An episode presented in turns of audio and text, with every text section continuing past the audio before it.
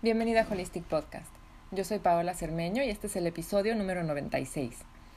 Hoy les voy a hablar sobre la grasa y el azúcar.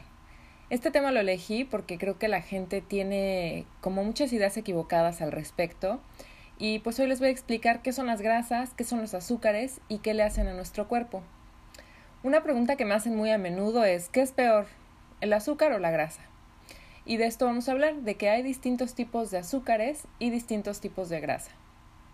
En los últimos años, la industria alimentaria nos ha hecho pensar que la grasa es el enemigo y que hay que reducir el consumo de grasa para poder perder peso.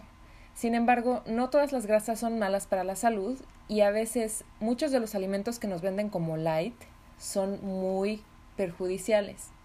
Hay muchos alimentos en el mercado etiquetados como saludables, light o reducidos en grasa, pero por lo general estos productos están llenos de conservadores, aditivos y azúcares añadidos, porque si no no sabrían a nada.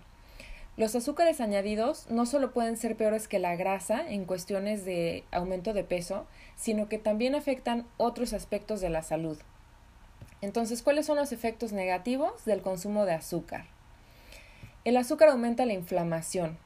La inflamación es el origen de muchas enfermedades crónicas, como la diabetes, los problemas del corazón y trastornos autoinmunitarios. Incluso hay estudios recientes que sugieren que el consumo elevado de azúcares añadidos aumenta el riesgo de cáncer. Como ya sabemos, la ingesta de azúcar se asocia con la obesidad, resistencia a la insulina, síndrome metabólico y todas estas condiciones pues van a ser factores de riesgo de enfermedades crónicas. Incluso ahora en estos tiempos de pandemia, la presencia de, todas estas enfermedades pues puede incrementar el riesgo de sufrir complicaciones en caso de que te llegues a, a contagiar de COVID-19. El azúcar es altamente adictiva, por eso es que es tan difícil dejarla, porque estimula la liberación de dopamina. La dopamina es un neurotransmisor que controla los centros del placer y de la recompensa en nuestro cerebro. Entonces, cuando dejas de consumirla, puedes presentar síntomas de abstinencia, comparados con los de otras drogas, como la cocaína y hasta la heroína. Los sistemas de recompensa del cerebro también son estimulados por el sexo y el afecto. Por eso es que es muy común que cuando pasamos por una ruptura o cuando nos sentimos solos, tristes, deseemos comer algo dulce buscando esta sensación de placer. Por lo general creemos que solo los dulces, los pasteles y los refrescos tienen azúcar, pero hay muchos alimentos que tienen, que tienen azúcar y la gente no lo sabe. Por ejemplo, el otro día posté en Instagram una comparación entre la leche de vaca y la de coco y recibí un montón de comentarios diciéndome yo no sabía que la leche tenía azúcar. Y así hay varios alimentos. La leche light tiene, por ejemplo, 12 gramos de azúcar. El pan de caja tiene azúcar, ya ni hablar del pan de dulce. La salsa de tomate tiene muchísima azúcar, el cereal, bueno, lógicamente sabemos que los Choco Crispies y todos esos cereales azucarados pues tienen mucho azúcar, pero cereales que se venden como saludables, como por ejemplo el Special K, tiene 6 gramos de azúcar. Entonces, bueno, para que se vayan dando una idea del azúcar que están consumiendo diariamente. La OMS recomienda reducir el consumo de azúcar al 5% de la ingesta calórica diaria, lo que equivale a 25 gramos al día o sea, casi nada. Y esto es en personas sanas, ¿eh? Porque ya ni hablar de las personas que necesitan bajar de peso o que son diabéticas o que tienen otras enfermedades. O sea, si desayunas cereal con leche light y un plátano, ya consumiste en una comida el azúcar de todo el día. Ahora hay de azúcares azúcares. Muchos alimentos saludables como la fruta contienen azúcares naturales, pero también son una fuente de fibra y de micronutrientes que ayudan a la absorción del azúcar y anular sus efectos negativos en la salud. De acuerdo con la UNAM, la Universidad Nacional Autónoma de México, porque sé que nos escuchan también de otros países, los azúcares completos tardan más en ser absorbidos en el cuerpo, por lo que la elevación de la glucosa es más lenta. ¿Qué quiere decir esto? Que los azúcares complejos como las frutas, las legumbres y los cereales integrales pueden aportar nutrientes esenciales para tu cuerpo, pero también mantienen tus niveles de azúcar en sangre bajos y te aportan energía de larga duración. Creo que es importante mencionar que a pesar de que la fruta es saludable, porque contiene azúcares complejos, también hay que consumirla en porciones adecuadas. Por ejemplo, yo no te recomiendo los jugos de frutas ni naturales, porque número uno, le estás quitando la fibra, estás consumiendo azúcar de más y calorías de más. Para que te des una idea, un vaso de jugo de naranja puede contener la misma cantidad de azúcar y de calorías que una Coca-Cola. O sea, siempre lo mejor es comerse la fruta entera.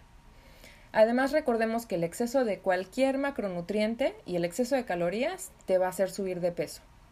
Así que yo te recomiendo que limites tu consumo de fruta a dos o tres porciones al día. Por lo general estamos como muy conscientes de que los azúcares añadidos son malos para la salud, pero la grasa sí es como un tema más discutido, más contradictorio, por lo que creo que es importante explicar la importancia que tiene el consumo de las grasas saludables. Bueno, ¿cuáles son los beneficios de las grasas saludables? Los ácidos grasos insaturados, que se encuentran en alimentos como el aguacate, el aceite de oliva y los frutos secos, pueden mejorar la salud cardíaca, reducir los niveles de colesterol y aliviar la inflamación. Algunos ácidos grasos saturados, como el aceite de coco, también aportan muchos beneficios, y aunque pareciera como contradictorio, se ha relacionado con un aumento en la quema de grasa. Aunque bueno, al igual que con el azúcar, las grasas también se deben consumir en porciones adecuadas. Pero bueno, así como hay de azúcares a azúcares, pues hay de grasas a grasas. Las grasas que se encuentran en los alimentos integrales y los no procesados, como los frutos secos, las semillas, los aceites, aportan muchos beneficios. En cambio, las grasas de los alimentos procesados son muy malas. Las grasas trans, por ejemplo, se encuentran en los productos procesados y los aceites vegetales, y estas se han relacionado con muchos problemas de salud como la diabetes y las cardiopatías. Lo mejor es evitar los productos procesados y optar por fuentes de grasas más saludables, consumiendo, como ya dije, porciones adecuadas. Las grasas saludables son esenciales para una alimentación balanceada y pueden ayudarte a perder peso, a mejorar tu salud y a reducir la inflamación. ¿Qué alimentos debes consumir? aceite de coco, aguacate, aceite de oliva, mantequilla, pescados grasos como el salmón, el atún, sardinas, anchoas, los frutos secos como almendras, nueces, pistaches y semillas como chía, girasol, linaza, etc. Es importante que entendamos que incluso las grasas saludables hay que consumirlas con moderación, sobre todo si estamos tratando de bajar de peso, porque nos aportan muchas calorías.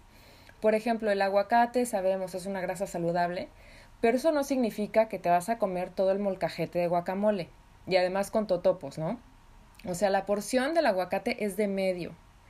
Igualmente los frutos secos. Las porciones son, por ejemplo, 12 almendras, 18 cacahuates, 30, 30 pistaches. O sea, si te sientas a ver la tele con una bolsota de, de frutos secos, pues vas a subir de peso porque son calorías.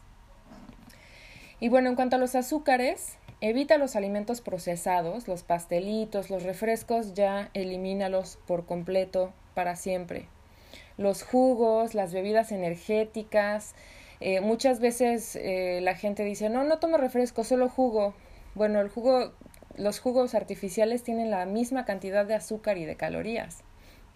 El pan de dulce, yo sé que en la cultura mexicana es como súper normal consumirlo a diario con el cafecito, pero no se debe consumir todos los días. Déjenlo para el fin de semana y nada más. Bueno, como conclusión, ¿qué es peor, las grasas o los azúcares?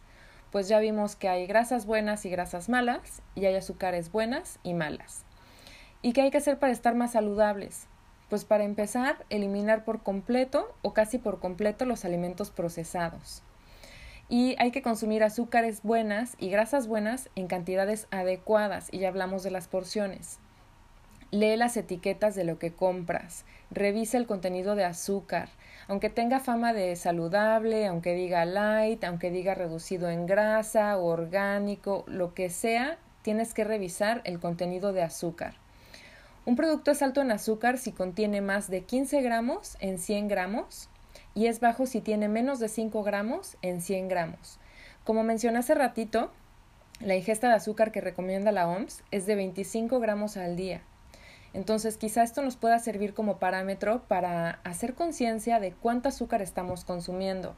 Si necesitas ayuda para cambiar tus hábitos, acércate con un nutriólogo, con un médico o mándame un correo y yo con mucho gusto te puedo ayudar a distancia. Bueno, muchas gracias por escucharme. Espero que esta información y estas recomendaciones que te comparto te hayan sido de utilidad.